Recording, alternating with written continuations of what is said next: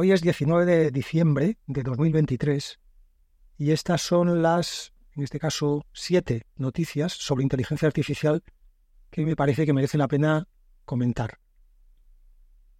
La primera es que Microsoft ha presentado un, un SLM, un Small Language Model, recordando un poquito de jerga, los LLMs, los Large Language Models, son básicamente ChatGPT y sus primos, modelos de lenguaje grandes, mientras que los SLM son Small Language Models, modelos de lenguaje pequeños. En fin, la diferencia a simple vista puede parecer no mucha. Los LLMs utilizan del orden de 7.000 millones, millones de parámetros para arriba, hasta 70.000 millones de parámetros. Eh, he leído algún artículo sobre em, prototipos que están utilizando ya 70.000 millones. Este SLM que ha presentado Microsoft, y que por cierto se llama PHI, P-H-I, y como es la segunda versión, pues originalmente le han llamado PHI 2, utiliza solamente, entre comillas, solamente 2.700 millones de parámetros. Siguen siendo muchos, es cierto, pero son un tercio de los 7.000 millones que empezaron usando o que, digamos, es más o menos estándar entre los LLMs que usamos ahora, tipo, eh, pues no sé, el propio ChatGPT, pero también Llama, el, eh, Llama es el LLM de Meta, la empresa de Facebook y WhatsApp, y es un tercio de esas y es 25 veces menos, más o menos, que los que utilizan 70.000 millones de parámetros. O sea que estamos hablando de una reducción importante. Y obviamente el mérito está en que en el paper que ha presentado Microsoft, el rendimiento que obtienen es parecido, incluso en algunos parámetros. Esto se mide con una serie de benchmarks más o menos estándar de, que miden pues, el rendimiento de un, de un modelo de lenguaje en varias tareas. Pues insisto, en algunas de esas tareas incluso FI2 puntúa mejor que ChatGPT o Llama.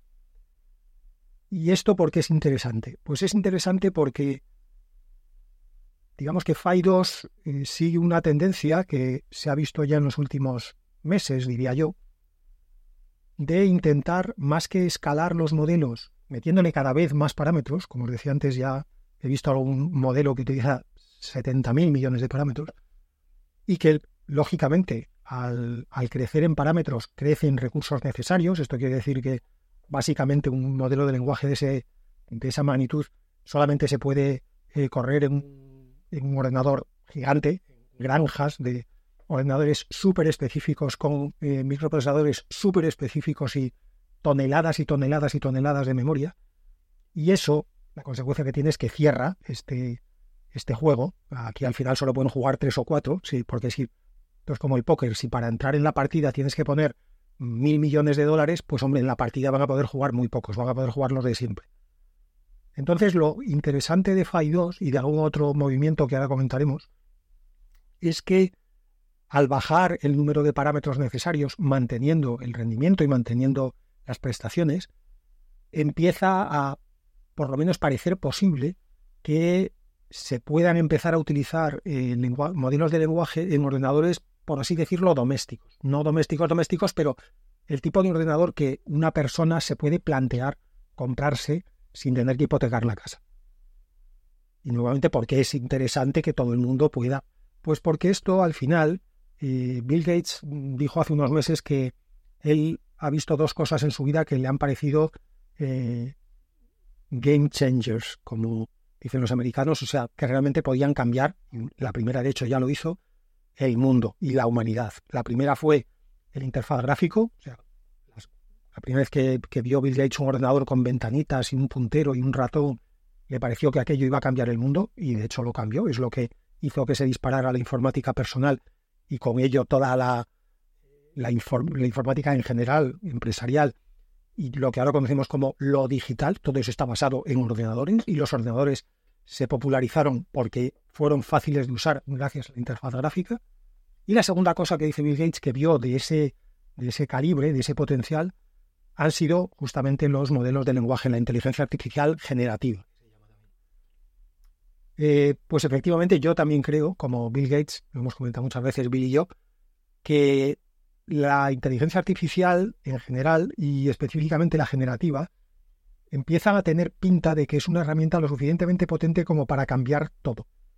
Yo no, no utilizaría la misma comparación que Bill Gates. Para mí, la inteligencia artificial es más parecida a Internet. Internet hace 30 años parecía una tontada de frikis. Yo cuando empecé a usar Internet en los 90 no encontré a nadie que cuando le contaba más o menos lo que era Internet, que entonces obviamente era una cosa súper chusca y era todo texto con alguna fotito y poco más, casi nadie cuando le contaba eso pensaba, oh Dios mío, esto va a cambiar el mundo, ni yo tampoco, ¿eh? quiero decir, entonces una cosa tan básica, eh, tan, tan, no sé cómo decirlo, bruta, eh, que no, no parecía que fuera a ser algo que cambiara toda la vida. Parecía que podía tener aplicación en cosas muy concretas, en transmisión de datos, en intercambio de ficheros, pero todo como muy especializado, más en el ámbito empresarial. Y sin embargo, fijaros la cantidad de aplicaciones que le hemos encontrado Internet en estos últimos 30 años, hasta el punto de que si hoy se cae Internet cinco minutos, entraría en pánico todo el mundo, empezando por los bancos, las financieras, las energéticas, eh, todos. Y por supuesto, todos los TikTokers que saldrían a suicidarse probablemente en masa y siempre que no pudieran grabar para subirlo posteriormente a TikTok ya cuando hubieran terminado el suicidio.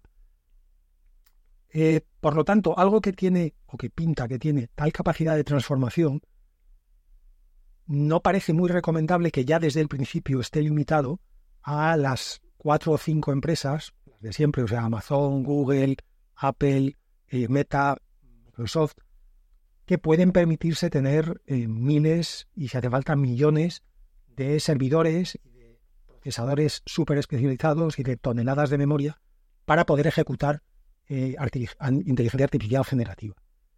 Así que FAI 2, y alguna otra cosa que como os decía comentaremos ahora, es una buena noticia porque empieza a bajar en vez de intentar mejorar el rendimiento a base de meterle más y más y más parámetros y por lo tanto de requerir, de requerir más y más y más y más potencia de computación, Phi2 empieza a buscar maneras alternativas de, con menos parámetros, obtener resultados parecidos.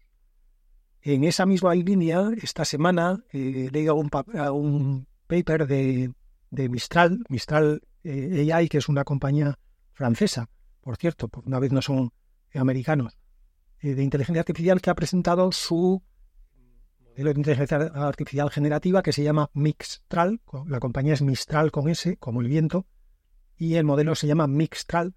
Y Mixtral usa un tipo de, digamos que ha mejorado, cambiado la arquitectura de los transformers. Los transformers son la estructura, digamos, pues eso sí, es que es difícil encontrar palabras que no sean técnicas, pero es el, modelo de arquitectura que se usa en los modelos de lenguaje, ¿vale? hagamos la idea que es un programa para entendernos así, no lo es, pero como si lo fuera. Y ellos lo que hacen es, esos transformes hasta ahora eran, requerían nuevamente mucha capacidad de computación, mucha memoria, mucho procesador, y este Mixture of Experts, que es como han llamado ellos a esta nueva arquitectura que ellos han aplicado a los transformers, permite también bajando el nivel de parámetros, mejorar el resultado final. Em, Orca 2 es otro modelo de lenguaje que también se ha presentado esta semana, o que yo por lo menos he leído esta semana, que también va en la misma dirección. Lo que ha hecho es utilizar para la fase de entrenamiento datos sintéticos en vez de, datos reales y, digamos, seleccionando, esto por cierto también es la base sobre todo de la mejora del Phi 2 de Microsoft, en el paper lo que dice Microsoft es que ha mejorado el, resultado con menos parámetros, básicamente porque lo que ha hecho es seleccionar mucho mejor los datasets del training, pues lo mismo con Orca 2, otro modelo de lenguaje que también va en esa misma dirección. Así que como veis, estamos hablando de el Phi 2 de Microsoft, de Mixtral, y Biorca 2 son tres presentaciones que se han hecho recientemente, yo las tres las he visto esta semana, y que apuntan en esa misma dirección, en la dirección de no mejorar los resultados a base de meter más máquina, más computación, más memoria y por lo tanto más costes y más recursos, sino de buscar, eh, por decirlo así, estrategias diferentes. Mejorar los transformers, mejorar sobre todo los, los datasets del, de entrenamiento y conseguir, por lo tanto, con menos potencia de máquina, con menos potencia de cálculo, resultados parecidos. Último comentario sobre esto. Fijaos la importancia que, una vez más, siempre tiene la fase de entrenamiento y los datasets en cualquier sistema de inteligencia artificial. Y esto lo digo porque leo con mucha frecuencia en empresas, y oigo hablar de mucha, con mucha frecuencia, de vez en cuando charlo con gente que me cuenta que en su empresa están ya, por supuesto, se ha creado un equipo de inteligencia artificial y tal. Y yo lo que siempre pregunto es, ¿para qué y con qué datos? O sea, ¿tenéis ya datos para usar?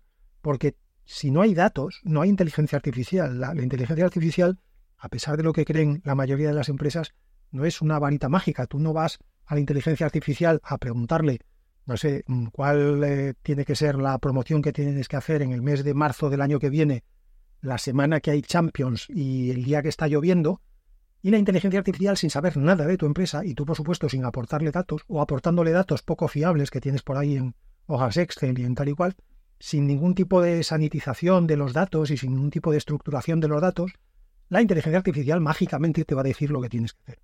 Pues eso obviamente no es así. Pero a pesar de que digo obviamente, debe ser que no es tan obvio porque, como digo, cada vez veo más empresas que se meten en esto de la inteligencia artificial sin saber exactamente dónde se meten y con una expectativa absolutamente irreal de lo que es la inteligencia Así que, por lo tanto, esa era la primera noticia de hoy. Presentación de FAI 2 por parte de Microsoft y las dos ideas importantes que hay que sacar de esto es, primero, estamos empezando a ver cómo baja, se intenta por lo menos bajar eh, la cantidad de recursos necesaria para ejecutar eh, LLMs o en este caso SLMs y eso permitirá, espero, que se vaya desarrollando cada vez más la inteligencia artificial generativa en pequeños grupos, no en grandes empresas, sino incluso en individuos, que mejore la comunidad open source y que cada vez veamos más pequeños fuegos en inteligencia artificial en vez de cuatro incendios gigantescos, que era hacia donde apuntaba al principio. Y la segunda idea a sacar de, esta noticia es la importancia, una vez más, de, los, datos, de los datasets para la fase de training y cómo cambian radicalmente el rendimiento del sistema si tienes más cuidado, seleccionas mejor los datos de comienzo. La segunda noticia es que Cruise, Cruise, que es la filial de General Motors de conducción autónoma, eh, ha suspendido todos sus eh, test piloto en algunas ciudades que estaba, en las que estaba haciéndolos en Estados Unidos. Esto viene de un accidente que tuvo, esto pasó hace algún tiempo, con lo cual no me acuerdo exactamente y no tengo ganas de volver a mirarlo porque tampoco es una cosa crítica como fue el tema, pero hubo un accidente en el que creo que hubo un atropello de un peatón, pero no directamente por el, por el vehículo autónomo, sino que un coche atropelló un poco a un peatón, el peatón se cayó y al caerse, en ese momento chocó con el, con el cruz, algo así. En cualquier caso, mientras investigan el, por qué pasó y qué pudo hacer el coche y qué no. Y por supuesto, siendo como es Estados Unidos el paraíso de los abogados, supongo que ya hay por ahí demandas millonarias y tal, pues Cruz ha, paralizado todos sus test. Eh, este accidente lo tuvo en San Francisco, pero ha paralizado los test en el resto de las ciudades, incluso aunque en el resto de las ciudades creo que no se lo habían requerido, el que pararan las actividades. Y eso se ha traducido ya de momento en que ha despedido al 25% de sus trabajadores. Cruz tenía unos casi 4.000 empleados, pues unos mil y pico eh, se van a, dar vueltas por San Francisco ahora. Y, eso es todo. Lo que creo que merece la pena comentar de esta noticia es que una vez más vemos cómo, en este caso la conducción autónoma, pero tantas y tantas cosas en, tecnología y en computación, casi si me apuras en la vida, eh, nos emocionamos mucho cuando conseguimos resolver el 80% del problema, porque pensamos, si en un año hemos resuelto el 80% del problema, el, el 100% vamos a llegar en, en, en tres meses, en seis meses más. Y esto, como digo, no solamente en computación, sino en la vida, muchas veces no es así. avanzar del 0 al 80 muchas veces es muy rápido, avanzar del 80 al 90 ya empieza a ser lento y difícil, Avanzar del 90 al 95 ya es una tortura, del 95 al 99 ya requiere años y, millones de dólares, y del 99 al 100%, pues probablemente en muchas, en muchas áreas eh, no se pasa nunca. Y este es uno de esos casos. La conducción autónoma tuvo un gran hype hace pues dos, tres, casi te diría que incluso cinco años, cuando empezamos a ver coches que hacían algunas cosas solos, aparcaban solos, eh, eran capaces de seguir un carril por la autopista solo, te avisaban de si te salías porque detectaban que estabas saliéndote de las líneas blancas del carril, y pensamos, bueno, esto es cuestión de un par de años más, que el coche yo le diga, me monte y le diga, llévame a Burgos, y el coche solo me lleve a Burgos y me despierte cuando lleguemos allí. Bueno, pues nuevamente no, los, los casos límite, las situaciones muy poco frecuentes, son muy difíciles de resolver, eh, en este caso un sistema de inteligencia artificial, y la conducción autónoma es un buen ejemplo de, esto. Dicho eso, yo, como con casi todas las cosas relacionadas con inteligencia artificial, espero que, sigan avanzando y que esto no sea un, muro infranqueable.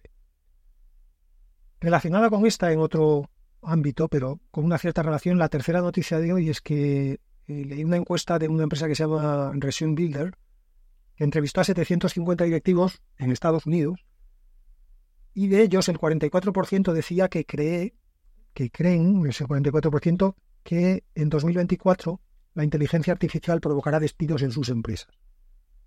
Que 44%, por redondear, digamos, la mitad, uno de cada dos directivos de, Estados Unidos, más o menos, cree que el año que viene habrá despidos en su empresa por la inteligencia artificial.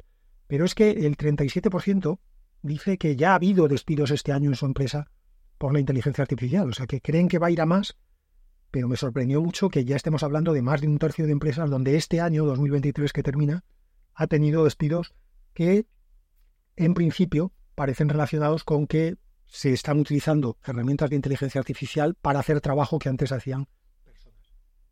Bueno, aquí, para ser mm, honestos, habría que entender mejor a qué llama inteligencia artificial cada uno de estos 750 directivos, porque ya estamos acostumbrados en los últimos años a que se meta en el saco de inteligencia artificial literalmente cualquier cosa. O sea, un filtro que te quita las ojeras en una foto de un selfie pues lo llamamos inteligencia artificial.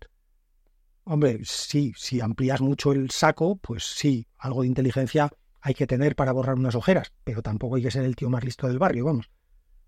Con lo cual, bueno, dejando eso a un lado, eh, la, digo que relacionaba esto con lo de Cruz, porque estamos empezando a ver, por un lado, que el boom de inteligencia artificial en algunos momentos, cuando el boom no se concreta, va a empezar a provocar eh, despidos en el propio sector de inteligencia artificial. Por otro lado, va a empezar a provocar despidos inevitablemente en empresas convencionales, pero como en todas las revoluciones industriales, por decirlo así, que ha habido en la historia de la humanidad, eh, hay que tener la eh, expectativa de que se generen más de los que se pierden. Hasta ahora siempre ha sido así. Desde que se inventó la máquina de vapor y después el tractor y después, no sé, la, los transistores y después eh, los ordenadores y después Internet, hasta ahora el mundo en general ha prosperado más de, de lo que se preveía que se podía destrozar. Cuarta noticia es que OpenAI, que como sabéis es la empresa propietaria de ChatGPT y de algunas otras cosas, y que hace unas semanas tuvo esta opereta barata con la que, la que despidieron al CEO, pero luego el CEO se lo llevó Microsoft, pero cuando se lo llevó Microsoft, el Consejo de Administración de OpenAI se arrepintió de despedirlo, entonces lo recuperaron, entonces volvió, en fin, eh, un, culebrón. Bueno, el caso es que OpenAI, que en aquel momento, en ese momento del, del rollo este del CEO, se abrió, digamos, se hizo público un debate que al parecer tenían internamente, y es que el CEO quería ir muy rápido, presentar nuevos productos, de avanzar nuevos productos, sin estar 100% seguros de si eran productos, valga la reiteración, seguros, y que había una corriente dentro de la empresa y dentro del Consejo de Administración que creía que esto de la inteligencia artificial, de nuevo, es una cosa muy potente y que antes de sacar productos y dejar que los use cualquiera, había que asegurarse de que no son peligrosos y de que no van a hacer que se destruya el universo en media hora. Bueno, pues siguiendo con ese supuesto debate, que parece ser que efectivamente existía, OpenAI ha presentado una especie de, guía interna que van a seguir a la hora de desarrollar nuevos productos de ahora en adelante. Básicamente lo que dicen es que van a clasificar los productos en cuatro tipos según el riesgo que vean de peligro o de daño para la humanidad. Los cuatro niveles son bajo, medio, alto y crítico, con los nombres tampoco se han matado. Yo casi lo prefiero, sinceramente, porque veníamos de una época donde los nombres habrían sido, no sé, mm, zapato, panda, eh, maquiato y, muffin. Y no podría más con eso. Con lo cual, bajo, medio, alto y crítico.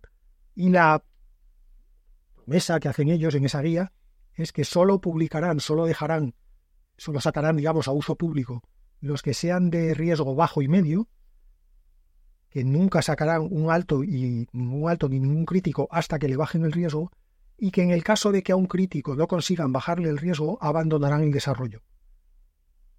Pues habrá que ver si lo hacen o no lo hacen, pero por lo menos la intención está ahí.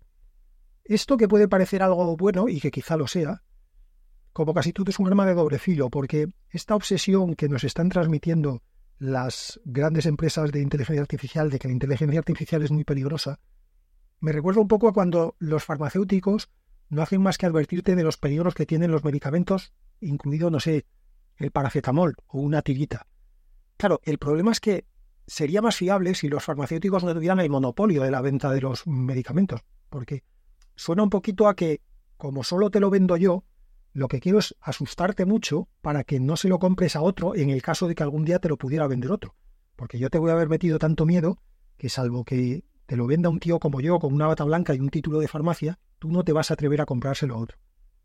Pues esto es un poco lo mismo. Es como los primeros que han llegado a la inteligencia artificial están como muy pesados con el tema de que hay que regular la inteligencia artificial, de que hay que ponerle frenos, de que esto es muy peligroso. Da la sensación como los que ya estamos en el convento, no queremos que entre nadie más en el convento, porque es peligrosísimo este convento. Hemos entrado aquí, nos hemos encontrado una cantidad de peligros.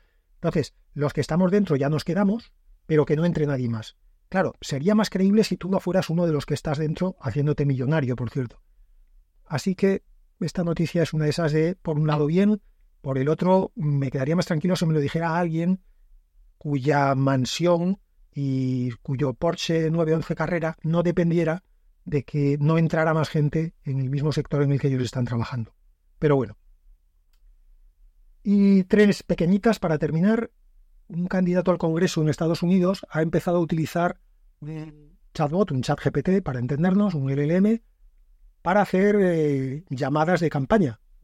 Sabéis que en Estados Unidos, en fin, el telemarketing es como, bueno, lo inventaron ellos y para ellos es una cosa de lo más normal abrazar a la gente llamándola por teléfono. Y los candidatos suelen hacerlo también en época electoral. Bueno, pues hay uno que mm, ha reconocido, y de hecho en la llamada te dicen, para empezar, que esa llamada la está haciendo una inteligencia artificial, no la está haciendo una persona, y ha empezado a hacer su campaña con esa inteligencia artificial. Hombre, las ventajas son obvias, la inteligencia artificial no se cansa, la inteligencia artificial no se desmoraliza si 50 personas le cuelgan antes de terminar la primera frase, eh, y la inteligencia artificial se sabe, obviamente de memoria, el programa completo del candidato nunca va a decir algo que no esté en el programa y además lo va a decir de una manera eh, con un inglés perfecto, sin cometer ningún error gramatical, con una entonación amigable, eh, que transmita confianza, etcétera, etcétera. Bueno, interesante. Habrá que ver. me gustaría saber cómo acaba el experimento, a ver si consigo saberlo cuando termine la campaña electoral. Porque eso abre, abre un campo muy interesante. Básicamente, por ejemplo, para todas las empresas que utilizan el teléfono o bien como herramienta de venta o bien como herramienta de atención al cliente. Yo estaría encantado el día que, en que en vez de hablar con una persona de Movistar pueda hablar con una máquina, porque básicamente va a ser, me va a resolver los mismos problemas que la persona, que son ninguno, pero no tendré que tener cuidado con no herir sus sentimientos. A la máquina no me sentiré culpable si hago un repaso de toda su familia acordándome de todos sus parientes. Claro, si, si en un momento dado pierdo los papeles con una persona y hago eso, luego me siento mal. Por lo menos con una inteligencia artificial podré, como digo, perder los estribos ante la incompetencia de esa inteligencia artificial en concreto y de la empresa en general sin sentirme mal después. Pero habrá que ver cómo reacciona la gente a que cuando descuelgas el teléfono, el que está al otro lado se identifique como una inteligencia artificial. Así que este candidato al Congreso americano abre un camino muy interesante. Sexta noticia y segunda de estas tres últimas que os decía que son un poquito más, en fin, ligeritas. Eh, Google eh, hace un, ya más de una semana, esto no es noticia de esta semana, presentó Gemini, que es su LLM, pues su chat GPT, su llama, su etcétera, que lo presentó un vídeo muy, muy impresionante en el sentido literal de la palabra, impresionaba verlo, realmente hacía unas cosas escandalosas. Luego la gente se, se empezó a quejar de que el vídeo, que no era exactamente así, que el vídeo estaba como un poquito maquillado. Yo no sé si es que la gente hasta ahora nunca había visto un anuncio de televisión o si realmente se pensaban que lo que pasa en los anuncios de televisión es todo verdad. Esto, por otro lado, me ayuda a entender por qué la gente compraba tanto Fire. Pero la gente, en fin, la gente, que os voy a contar. Dejando esas quejas a un lado, Gemini está ya a disposición de programadores, de programadores y empresas. Google ha anunciado que permite ya el uso de programadores y empresas para que construyan ya, empiecen por lo menos, a integrarlo en sus propias apps y construyan sus propios chatbots y tal y. Hay tres versiones de Gemini, eh, Nano, Pro y Ultra o algo así. Nano, nuevamente, es una versión muy interesante porque está pensada para dispositivos personales tipo móviles. Es muy interesante. Si conseguimos empezar a hacer eh, inteligencia artificial generativa con la potencia de cálculo que tiene el chip de un móvil, esto va a ser muy interesante. Entonces la Nano es muy interesante. La Pro es, por así decirlo, la de uso normal, es esta que se ha eh, puesto a disposición de programadores y empresas. Y la Ultra es para, pues, para superordenadores, para superservidores, es una cosa ya galáctica. Y también, por cierto, Google ha anunciado, junto con la disposición pública de Gemini, que ha creado una versión de, LLM adaptada específicamente para el ámbito médico, que se llama MedLM. Med supongo que de medical y LM de language model, o sea que modelo de lenguaje para medicina. Y bueno, los que me conocéis ya sabéis la extraordinaria eh, opinión que tengo de la profesión médica. Y cuando he pensado en un médico usando inteligencia artificial, me ha entrado entre un híbrido de risa y escalofrío que me ha llegado hasta la rabadilla. Esto sí que podría acabar con el mundo. Por primera vez creo que la inteligencia artificial en manos de un médico sí podría acabar con el mundo. Es la primera vez que lo reconozco. Y la última noticia para que sea un poquito todo más ligero. OpenAI, la de ChatGPT, la misma que antes os decía que ha presentado sus guías de autorregulación interna, está empezando a investigar las quejas, al parecer cada vez más numerosas, que está recibiendo desde que presentó ChatGPT 4 el que utilizamos normalmente los mortales es el ChatGPT 3.5. El 4, para empezar, es de pago y normalmente, que yo sepa, la mayoría de la gente que lo usa es para uso profesional o en empresa. Porque sinceramente pagar para hablar con, con en ChatGPT, bueno, habrá de todo. No voy a criticar yo a nadie, pero yo creo que para pasar el rato ChatGPT 3.5 es más que razonable. Pero bueno, al parecer el 4 está empezando a tener muchas quejas, y claro, como el 4 es de pago, hay que atender esas quejas, sobre que ChatGPT se está volviendo un poco más vago. En el, un poco más vago y un poco más sobrado, las dos cosas. Parece ser que es cada vez más frecuente que dé respuestas generales mm, vagas y que no vagas, en este caso no en el sentido de poco trabajo, sino de genéricas, difusas. O sea, que da la sensación como ChatGPT no, no se esforza mucho en buscar una respuesta. Y también le dice al usuario de vez en cuando esto lo puedes averiguar tú solo si te esfuerzas un poco. O sea, un poquito sobrado de no me molestes con tonterías. Esto, por un lado, es, digamos, mal, algo malo o algo negativo, porque, hombre, uno esperaría que las máquinas vengan a quitarnos trabajo, no a decirnos que hagamos el trabajo nosotros. ¿no? Pero por otro lado, si esperamos que la inteligencia artificial evolucione hacia la famosa inteligencia artificial general, o sea, la inteligencia humana, joder, pues no hay nada más humano que intentar quitarte el mochuelo de encima y que haga el trabajo el de al lado, mientras tú estás en el sofá viendo Netflix. Así que por un lado mal, pero por el otro a ver si va a ser que OpenAI, y en este caso ChatGPT, está cada vez más cerca de la inteligencia general. Y lo que vamos a tener simplemente es máquinas tan vagas y tan bordes como las personas. No sé si habrá servido para algo entonces todo este viaje. Eso ha sido todo esta semana. Hasta el martes que viene.